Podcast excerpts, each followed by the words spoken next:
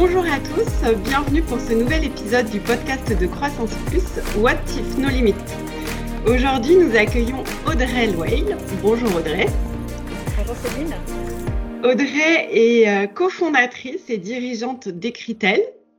Euh, Ecritel, alors je vais présenter rapidement, mais tu reviendras dessus Audrey. Hein. Ecritel est un hébergeur euh, infogéreur.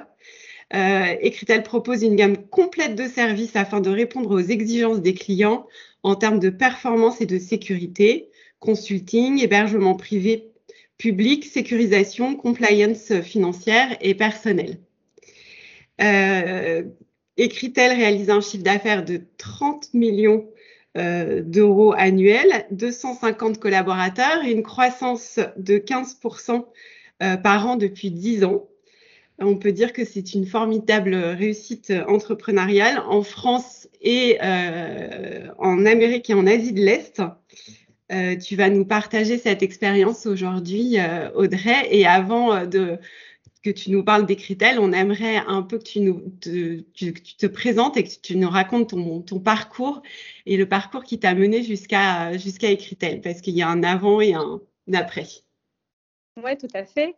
Euh, alors bon, moi j'ai un parcours un peu, euh, un peu euh, atypique peut-être hein, pour un entrepreneur, surtout dans l'IT, puisque en fait j'ai fait des études de lettres classiques et lettres modernes à la Sorbonne, et donc j'ai un bac plus 5 de lettres modernes, et je suis éditeur de formation. voilà, donc j'ai commencé à travailler tout simplement dans l'édition classique, hein, dans l'édition pour, euh, pour, un, éditeur. Et par contre, j'étais assez passionnée euh, de tout ce qui était multimédia et Internet. donc, j'ai rapidement travaillé dans, dans l'édition offline, comme on appelait ça dans les années 90. Et j'ai publié des CD-ROM touristiques pour un éditeur néerlandais. fin des années 90, début de l'Internet grand public, début des CD-ROM de connexion Internet. Et là, on m'a proposé de travailler pour une, euh, pour une start-up, de diriger en fait une équipe éditorialiste pour gérer une start-up, euh, une start-up qui produisait de l'actualité quotidienne. et j'ai dirigé cette société jusqu'à l'éclatement de la bulle à peu près dans quelques années, mais ça a été assez rapide. Et puis, et ensuite, j'ai dirigé une agence de communication digitale, donc dans les premières agences où on faisait de la conception et de la réalisation de sites internet. voilà, et j'ai dirigé cette société de 2002 jusqu'à 2007. Euh, voilà, j'ai aussi monté en 2005 euh, euh, un établissement, enfin une, structure pour cette agence de communication en Chine, à Shanghai, pour en fait bah, attaquer les sociétés qui étaient présentes, les sociétés françaises ou européennes qui étaient présentes en Chine et qui souhaitaient finalement pouvoir bénéficier de conception et de réalisation de sites internet là-bas. Voilà, et puis en, 2007, bah, tout a changé pour nous. Et, et, voilà, et on est reparti sur une nouvelle aventure avec Ecritel. Et alors justement, Audrey, quel est le jour, euh, quel est le, moment, quelle est la discussion, la rencontre qui a fait que tout a basculé? Alors, bah, tout, ce qui a basculé, euh, tout ce qui a basculé, bah, Ecritel, c'est d'abord, c'est avant tout une histoire de famille, hein, puisque, puisqu'en fait, euh, euh, mon mari est un des fondateurs d'Ecritel, et donc, bah, ce, qui, a fait que ça a basculé, c'est mon mari, puisqu'en fait, mon mari était un des fondateurs d'Ecritel, mais tout le monde était minoritaire. Et en 2007, un de, des concurrents d'Ecritel de l'époque a voulu racheter la société. Et en fait, tous les fondateurs d'Ecritel étaient d'accord pour vendre. Euh, à cette société, sauf mon mari, qui lui euh, avait envie bah, de poursuivre l'aventure et croyait euh, un avenir euh, pour cette société-là. Et puis, comme c'était important pour lui, ben, euh, j'ai voulu le suivre dans cette aventure. Donc, à l'époque, Ecritel était une société qui était bien plus petite qu'aujourd'hui. et on est allé chercher, donc dans le pacte d'actionnaires, il y avait une possibilité de préempter l'offre du concurrent et on était prioritaire. Donc, du coup, on est allé chercher 3,6 millions de dettes et deux fonds d'investissement. Et puis, on a repris la majorité de cette société, ce qui était un peu osé à l'époque, puisqu'il faut remettre dans son contexte de 2007, la crise des subprimes, avec une activité économique euh, euh, pas extraordinaire, hein, et lever 3,6 millions pour une société qui en faisait 7 à l'époque de chiffre d'affaires, c'était euh, un, un peu osé, on va dire. Mais on a trouvé à l'époque deux fonds d'investissement très bienveillants qui nous ont vraiment aidés à développer la société. On a, qui étaient minoritaires. Hein, et en fait, reprendre la majorité, ça nous a vraiment permis de mettre en place bah, la stratégie euh, qui nous tenait à cœur euh, pour cette société et de mettre euh, notre énergie à tous les deux dans le développement de cette société bah, qui depuis a fait x4 en termes de chiffre d'affaires. Et, dès l'origine, comment vous êtes, comment vous avez envisagé la suite du développement des critères Comment vous avez imaginé vous répartir les rôles au sein de la structure? Parce que du coup, vous avez des profils complémentaires oui, tout à fait. Alors, mon mari, lui, est ingénieur euh, et euh, est ingénieur, mais pas, pas du tout un ingénieur généraliste, donc pas du tout dans l'IT. Euh, on a beaucoup changé depuis 2007 nos rôles dans la société. moi, j'ai beaucoup travaillé à la base à l'international, au développement de nos filiales internationales, puisque donc on fait 80% de notre chiffre d'affaires en France, mais depuis 2007, on est présent donc en Chine, comme tu l'as dit tout à l'heure, à Shanghai, on est présent en Amérique du Nord, à Montréal, à New York. Euh, on est présent au Brésil euh, depuis 2009 euh, et on a ouvert récemment une filiale en Russie. L'objectif, en fait, est toujours d'accompagner notre clientèle avec avec des contraintes de enfin, pour, les accompagner dans les contraintes de sécurité de chaque pays, notamment la, Russie, avec, où on doit héberger les données des utilisateurs sur le sol russe, pareil pour la partie Chine, etc. Euh, donc moi, j'ai beaucoup développé et travaillé sur la partie commerciale euh, pour ces filiales.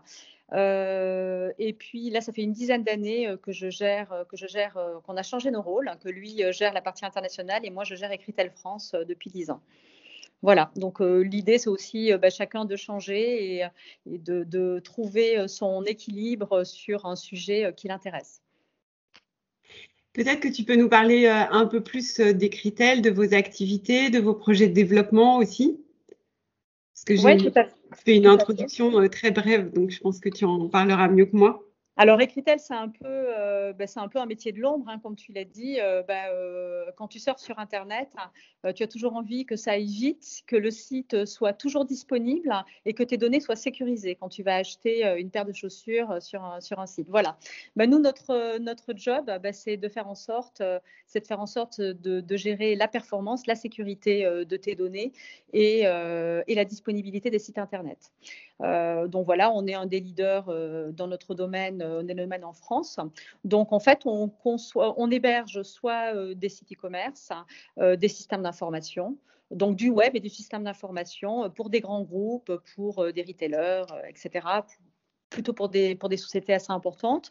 Voilà, et à l'international, on accompagne nos clients dans le développement de leur business et on les conseille dans le respect des règles euh, des règles locales, notamment en termes de sécurité, de protection de données, comme, euh, comme je l'ai dit euh, préalablement. Donc, donc, on a effectivement 250 collaborateurs. Ce sont des, des, des profils ingénieurs, ingénieurs système, ingénieurs réseau. Donc, beaucoup d'hommes, bien qu'on aimerait bien recruter aussi pas mal, pas, pas, mal de femmes, mais il y a peu de, malheureusement peu d'ingénieurs femmes pour l'instant. Et euh, voilà, donc c'est un métier qui n'est pas, euh, pas très simple parce qu'en fait, donc on fait du maintien en conditions opérationnelles et, du, et, de, de, de, la, de l'évolution de, de plateforme, de l'infogérance de plateforme. Et comme tu t'en doutes, les plateformes, elles n'attendent pas 8 heures du matin euh, pour être pour, être, pour fonctionner correctement. Hein. Donc, on c'est un métier de 24/7. Donc, les ingénieurs sont obligés de travailler deux jours comme de nuit euh, sur le maintien en conditions opérationnelles de, de ces plateformes. Donc c'est un métier qui est assez fatigant, euh, qui est assez fatigant pour nous, mais aussi surtout pour nos collaborateurs, puisqu'on vend essentiellement euh, du service, hein, euh, du service pour nos clients et pour le client final, les internautes. Est-ce qu'il y a des, enjeux au niveau législatif ou réglementaire dans les mois ou les années qui viennent qui, qui renforcent la difficulté du métier? Alors, le, principal, enjeu du moment, euh, bah, c'est depuis le Covid, on a une certaine digitalisation euh, de toutes les activités. Donc, ça, c'est un gros plus euh, pour toutes les entreprises. Mais la contrepartie, c'est qu'il y a, bah, on, le voit tous les jours dans la presse, de plus en plus de vols de données, de déni de services, de piratage informatique. Et, et malheureusement, quand on se rend compte, quand les entreprises se rendent compte qu'elles se sont fait pirater, il peut se passer entre 3 et 6 mois entre le moment où le, du hacking et le moment où la, société s'en rend compte. Donc, c'est la, la, problématique et notre enjeu principal, c'est la sécurité des données. C'est vraiment mandatory. Donc, nous, on a, on a pris ce chantier à bras le corps depuis bien longtemps, puisqu'en fait, on est certifié 27001, donc qui est la certification de sécurité. on a également l'hébergement HDS, hébergement de données de santé. Et on, a aussi euh, la certification ISAE 3402, qui est une certification internationale. Mais euh, le, principal enjeu, c'est vraiment cette sécurisation des données et euh, l'aide des entreprises à sécuriser leur plateforme et aussi les principales problématiques liées à la sécurité viennent des collaborateurs. Des collaborateurs, puisque souvent les hackers utilisent les collaborateurs pour rentrer sur un système, sur le poste de travail et ensuite sur les systèmes. Donc, euh, la, sécurité des plateformes euh, Internet passe aussi euh, par une bonne formation des collaborateurs de toutes les entreprises à, au risque qu'ils encourent à cliquer sur un lien ou à répondre, enfin voilà, à appuyer malencontreusement sur un lien. Quel est le, conseil que tu peux donner aujourd'hui à un dirigeant de, PME sur ces sujets d'hébergement, de sécurité? Alors, je, on entend aussi beaucoup parler euh, bah, de solutions de cloud public et, euh, et bon, et malheureusement pour beaucoup d'entreprises, euh, et notamment dans la création d'entreprises, on a aussi tendance à, à aller sur des solutions les plus faciles et les moins onéreuses finalement euh, pour débuter une activité que ça pèse le moins possible dans son PNL. Et j'ai envie de dire, c'est une à partir du moment où euh, euh, Internet, ou le, système d'information et l'outil Internet est mandatory dans l'activité d'un entrepreneur, je pense qu'il ne faut surtout pas mettre de côté l'importance de, ces plateformes euh, parce que malheureusement, quand le risque arrive et les risques euh, financiers sont tellement importants que je pense qu'il faut prendre le temps nécessaire pour construire convenablement ces plateformes. Et euh, c'est pas forcément très onéreux, mais c'est vraiment prendre le temps et prendre des conseils spécifiques pour construire une plateforme qui soit redondante avec tous les systèmes de backup pour pouvoir repartir en cas de, problématique de ransomware ou de déni de service. Parce que malheureusement, la, meilleure informatique, le meilleur système d'exploitation euh, peut être soumis euh, à des problèmes de hacking. Donc, il faut toujours prévoir euh, un plan B en cas de problème parce que malheureusement, ça arrive. Et quels sont les enjeux pour Ecritel dans les mois à venir, les projets de développement? Dans les projets de développement, euh, ils sont liés euh, j'ai envie de parler bah, donc des problématiques de sécurisation, je t'en ai parlé, et sinon un problème qui est enfin une solution, enfin une un, développement qui est assez lié au Covid. pour moi, le Covid a vraiment permis la régionalisation de l'économie. Euh, voilà, donc nous, on est beaucoup parti à l'international très loin finalement pour accompagner les entreprises. On se rend compte avec le Covid finalement que aussi bien les salariés que les entreprises se, reviennent finalement dans leur région. Euh, en tout cas, ça, a changé euh, la façon de voir les choses au niveau régional. donc nous, finalement, cette année, on a souhaité ben, retravailler sur ces aspects-là. Donc déjà proposer une alternative, parisienne, une alternative régionale à nos salariés parisiens. Euh, donc, on avait déjà des implantations à Nantes, des implantations à Bordeaux. Euh, et là, cette année, on va ouvrir une, implantation en Bretagne. Donc, finalement, on revient dans notre pays euh, d'origine. et puis, et aussi proposer bah, des prestations de, de, également en proximité dans les régions voilà, de façon à être plus proche de, nos clients euh, à ce niveau-là. Donc ça, ça sera vraiment nos enjeux de cette, année. C'est donc l'ouverture, le, l'ouverture de, cette filiale en Bretagne hein, qui va nous permettre finalement euh, bah, de, de, proposer euh, une alternative au niveau en job et aussi commercial pour nos clients. Parfait, ça me permet de faire le lien avec ma, ma, question suivante parce que tu, Audrey, tu es adhérente de Croissance Plus, tu es même membre du CODIR du, de Croissance Plus et, et, comme tu le sais, chez Croissance Plus, on considère qu'on peut allier euh, performance économique et responsabilité euh, sociale, sociétale et environnementale. Et donc ma question, c'est de savoir comment écrit-elle, euh, au-delà de, de, de, de, cette croissance forte, s'inscrit justement dans cette responsabilité de l'entrepreneur sur l'ensemble de son écosystème alors sur, les, enfin, sur, le, sur la partie RSE, c'est un sujet qui est très important pour nous. Euh, et qui est aussi un enjeu euh, au quotidien. Alors évidemment, je pourrais te parler euh, de la partie environnementale. Parce que bah, les, nous, hébergeurs, nous sommes de gros, gros consommateurs d'électricité et de climatisation dans nos salles blanches. Hein. mais j'ai envie de dire, ce sujet-là, ça fait une dizaine d'années qu'il est traité, puisqu'on travaille avec des serveurs dans la mesure du possible qui sont à basse consommation.